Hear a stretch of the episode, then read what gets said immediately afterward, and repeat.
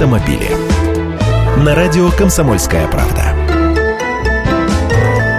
Здравствуйте, вот вам очередная новость от отечественного автопрома. Обновленная «Лада Приора» с роботизированной коробкой передач появится в автосалонах уже в сентябре этого года. Как мы знаем, на Приору до сих пор не ставится японский автомат, который появился на моделях Гранта и Калина. Но машина с двумя педалями рынку нужна, тут двух мнений быть не может. К тому же Приору решили не хоронить с выводом в следующем году новой модели Веста, она будет выпускаться вплоть до 2018 года. Так что для нее предложили ряд изменений. Появятся новые материалы отделки салона, кожаный руль с электрообогревом, обновление подвески и тормозной системы, дополнительная шумоизоляция и модернизированные механизмы дверей. И автоматизированная коробка, естественно, которая, кстати, появится потом и на Весте.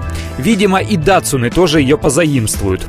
По конструкции своей робот это та же механика, только к уже существующей коробке приделывают дополнительный блок, который автоматически делает все то же самое, что мы с вами делаем при перемене передач левой ногой и правой рукой. То есть последовательно выжимает сцепление, включает следующую передачу, отпускает сцепление. Но мы это делаем, опираясь на показания тахометра, звук мотора по наитию или исходя из каких-то других своих соображений, а робот по команде электронного блока при помощи электроприводов. Ожидается, что Приора с роботом будет стоить примерно 430-450 тысяч рублей. Автомобили.